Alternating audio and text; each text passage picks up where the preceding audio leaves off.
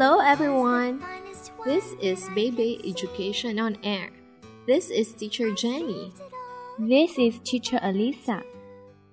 Today, we will talk about the very famous story.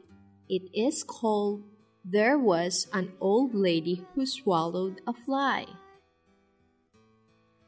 Have you heard this interesting story? Yes, I knew it.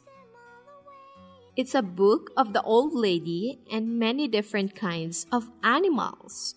Okay, here we go. 这里是英语秀场，我们都爱说英语。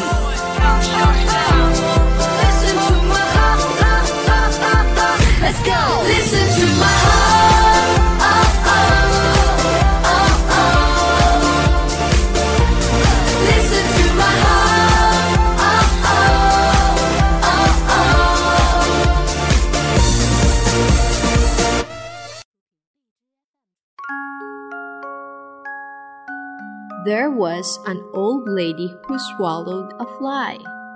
I don't know why she swallowed that fly. Perhaps she will die. There was an old lady who swallowed a spider that wriggled and giggled and wiggled inside her. She swallowed the spider to catch the fly, but I don't know why she swallowed that fly. Perhaps she will die. There was an old lady who swallowed a cat. Imagine that. She swallowed a cat. She swallowed the cat to catch the bird. She swallowed the bird to catch the spider that wriggled and giggled and wiggled inside her.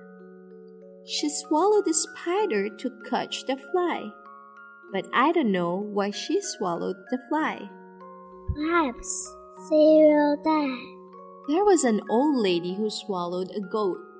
Just opened her throat and swallowed a goat. She swallowed the goat to catch the dog. She swallowed the dog to catch the cat. She swallowed the cat to catch the bird. She swallowed the bird to catch the spider that wriggled and giggled and wiggled inside her.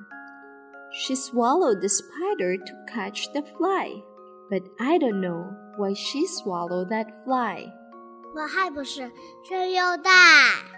There was an old lady who swallowed a cow, but I don't know how she swallowed a cow.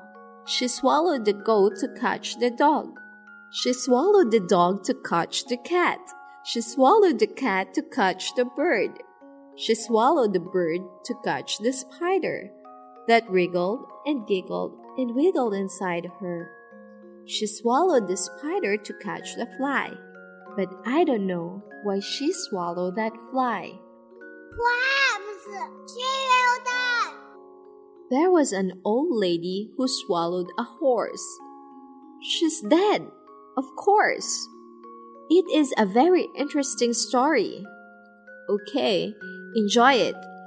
Time to say goodbye.